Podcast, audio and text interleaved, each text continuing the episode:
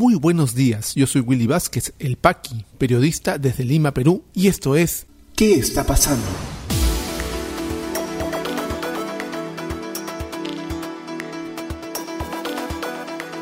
Estas son las noticias de hoy, viernes 10 de septiembre de 2021. Poder Judicial dictó restricciones e impedimento de salida del país a cinco empresarios por caso Interoceánica del Sur. Fiscalía denuncia a Pedro Pablo Kuczynski y a Kenji Fujimori por presunta compra de votos para evitar vacancia y obtener indulto de expresidente Alberto Fujimori. Partido Morado denunciará a jefe del registro de organizaciones políticas del Jurado Nacional de Elecciones por decisión de cancelar su inscripción.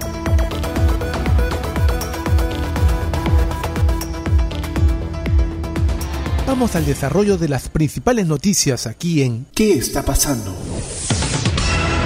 Antes de comentar las principales noticias del día de hoy, recuerda que puedes ayudarnos a hacer posible este podcast de noticias diario suscribiéndote a nuestra cuenta de Patreon, patreon.com slash elpaqui, para que puedas eh, hacer una colaboración mensual y ayudarnos a hacer este podcast y ser parte de él también, porque hay varios niveles de suscripción, de patrocinio, en donde tendrás múltiples beneficios informativos. Visita patreon.com elpaqui y sé parte de qué está pasando. Vamos a las noticias principales del día de hoy. Y el Poder Judicial, el recordado juez Richard Concepción Carguancho, ordenó ayer 18 meses de impedimento de salida del país para los empresarios José Graña Miroquesada, Hernando Graña Cuña, Fernando Camet, José Castillo Divos y Gonzalo Ferraro Rey, ex socios de Odebrecht, que son investigados por presunto lavado de activos en el caso IRSA Sur, informa el diario El Comercio. El magistrado también les impuso medios de comparecencia restringidas tales como la prohibición de hablar con testigos del caso y coinvestigados la obligación de acudir al juzgado cada 30 días y no ausentarse de Lima sin autorización judicial. Por último, ordenó que Graña Miroquesada pague una caución de 300.000 soles, Graña Acuña 200.000, Camet 350.000 y Castillo y Ferraro 100.000 cada uno. En su requerimiento, la Fiscalía sostuvo que los investigados podrían obstruir la justicia porque cuentan con la capacidad económica para salir del Perú y viajar a diversos países. Jorge Massa, abogado de Graña Miroquesada, dijo que apeló la decisión. El señor Graña decidió voluntariamente no salir del país en su acuerdo de colaboración. Eso ya es una decisión y le han puesto una caución adicional. Pero él ya tiene una caución de un millón, explicó. ¿Se ha pagado ese millón? No se sabe. La defensa legal de Graña Acuña también apeló la decisión del juez Concepción Carguancho.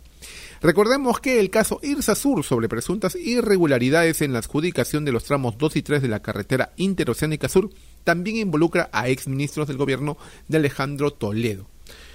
Esta audiencia de ayer se extendió por ocho horas. Entonces, los ex socios de Odebrecht, nuevamente está este caso eh, en la atención, debería no salir nunca de la atención pública.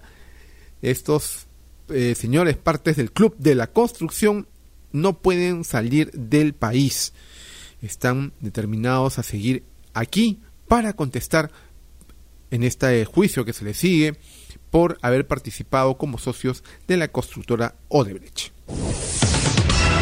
Y recuerdan el intento de vacancia del año 2017, el primer intento, contra Pedro Pablo Kuczynski, donde negoció pues con Kenji Fujimori votos en defensa de eh, su gobierno para que no voten a favor de la moción de vacancia que viene el Congreso.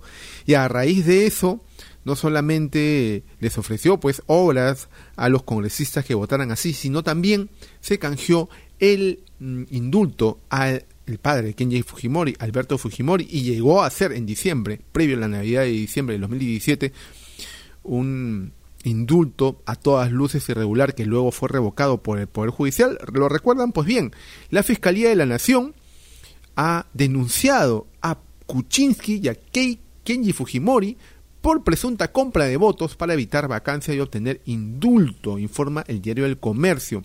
La Fiscalía de la Nación presentó una denuncia constitucional contra el exmandatario Pedro Pablo Kuczynski y el congresista Kenji Fujimori, ex congresista, por la presunta compra de votos para evitar la vacancia a cambio del indulto al presidente, expresidente Alberto Fujimori.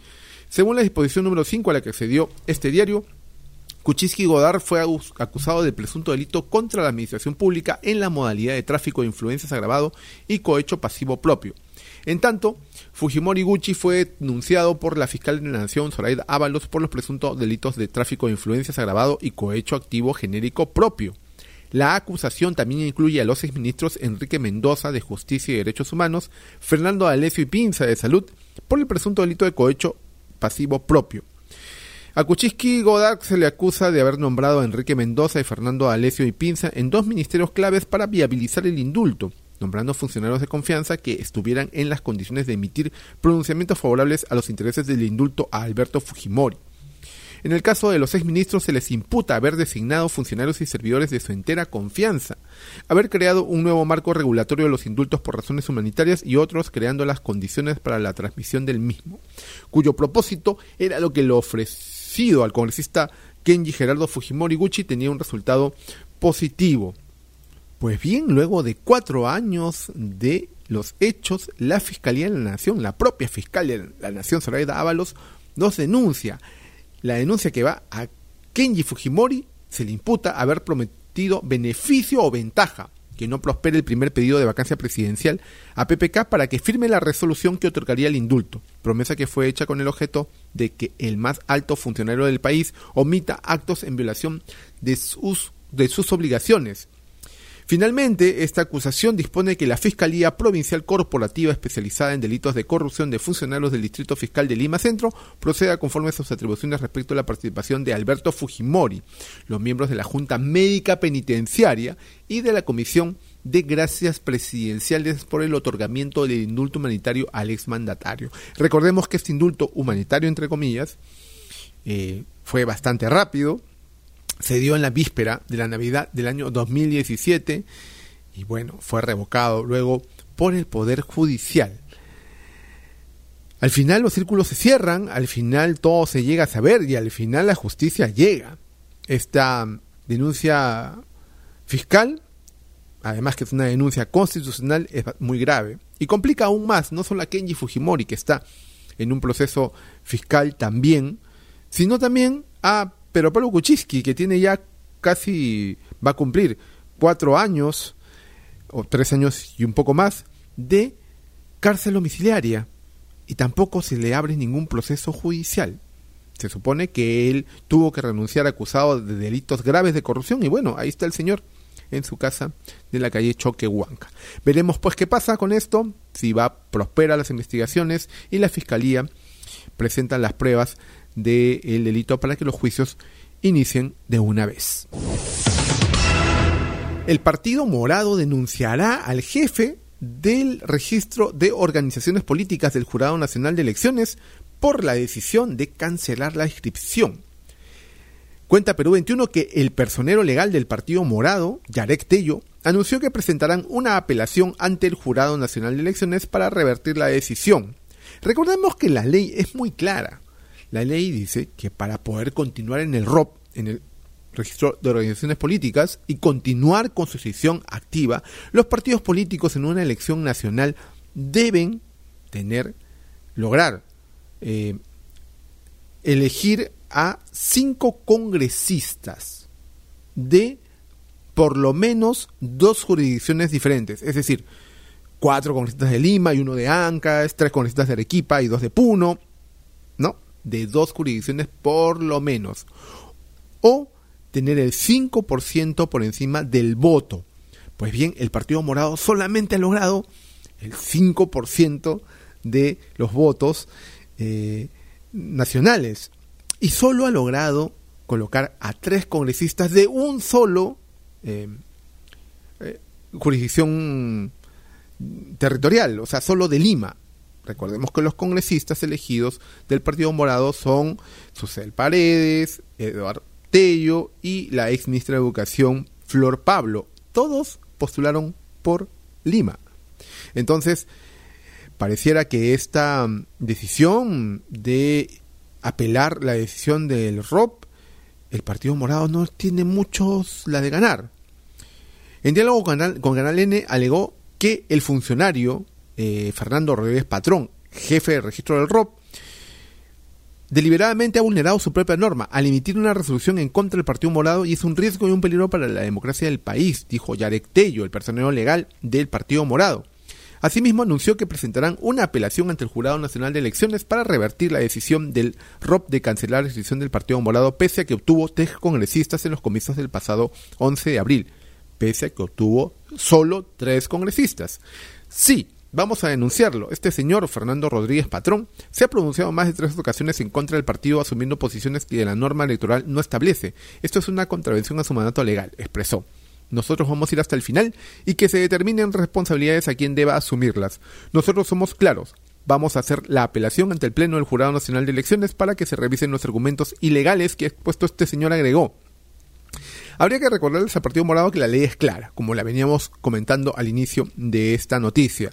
Y bueno, más bien decirles a sus eh, partidarios que comiencen nuevamente con el proceso de inscripción. Tienen la organización, tienen las bases, tienen las personas, así que mejor no gasten pólvora en gallinazo, eh, fortalezcan su presencia en el Congreso. Recordemos que para tener una bancada en el Congreso se necesitan por lo menos cinco congresistas. El Partido Morado no los tiene, por eso ha hecho una alianza con Somos Perú y la bancada se llama Somos Perú Partido Morado. A las pruebas y evidencias me remito. Y fortalezcan esa presencia y comiencen nuevamente a juntar firmas entre sus afiliados para poder volver a inscribir al partido. Es positivo lo que han hecho el Partido Morado hasta el momento, lograron inscribir un partido y hacer una organización. Lamentablemente los personalismos, como el señor Julio Guzmán, los ha llevado a la debacle que tienen ahora. Reformulen todo y vuelvan a hacerlo, muchachos. Esa es la forma, esa es la forma democrática y no hacer pues este tipo de cuestionamientos a la autoridad electoral. Ya regresamos con mucha más información aquí en ¿Qué está pasando?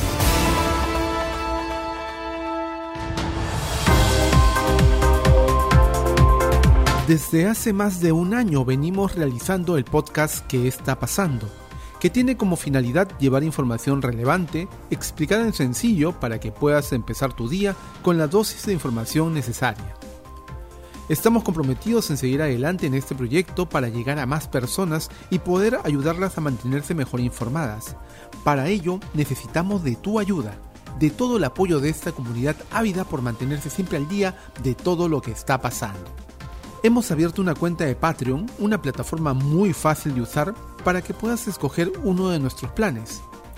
Solo tienes que entrar a patreon.com slash elpaqui con K e I latina y escoger el nivel de suscripción con el que quieres apoyarnos. Recuerda que a mayor apoyo tendrás mayores beneficios, desde acceder a información relevante durante el día hasta participar de entrevistas a políticos. También tendremos cuentas de Yape y Plin, con abonos desde 5 soles por si deseas apoyar a que este trabajo se mantenga a flote. Luego de la publicación de cada podcast diario, haremos llegar los códigos QR para tal fin. Sin embargo, si deseas mantener los beneficios de Patreon, debes hacerlo en los motos establecidos y de manera mensual.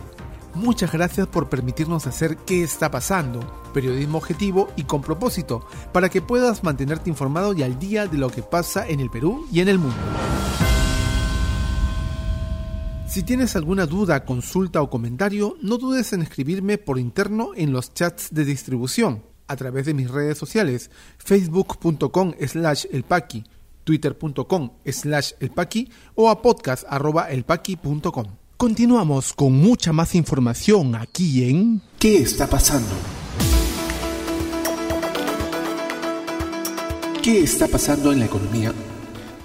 Banco Central de Reserva subió tasa de interés de referencia a 1% para frenar inflación. Este es el segundo ajuste que realiza la entidad en las tasas de interés en lo que va del 2021.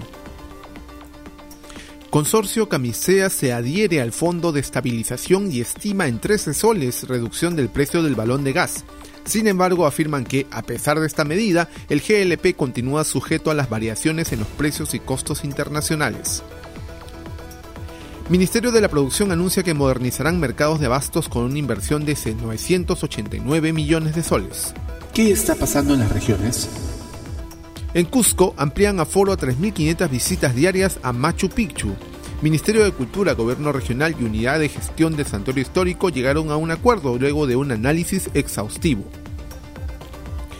En Junín instalan dos plantas de oxígeno en Hospital 1 Selva Central y enfermedades tropicales de UOPS en Salud ante eventual tercera ola del COVID-19.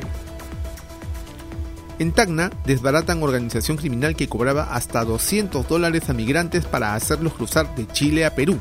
Policía detuvo a 20 personas durante un mega operativo. Entre ellos se encuentran dos policías y un oficial de migraciones. ¿Qué está pasando en el mundo?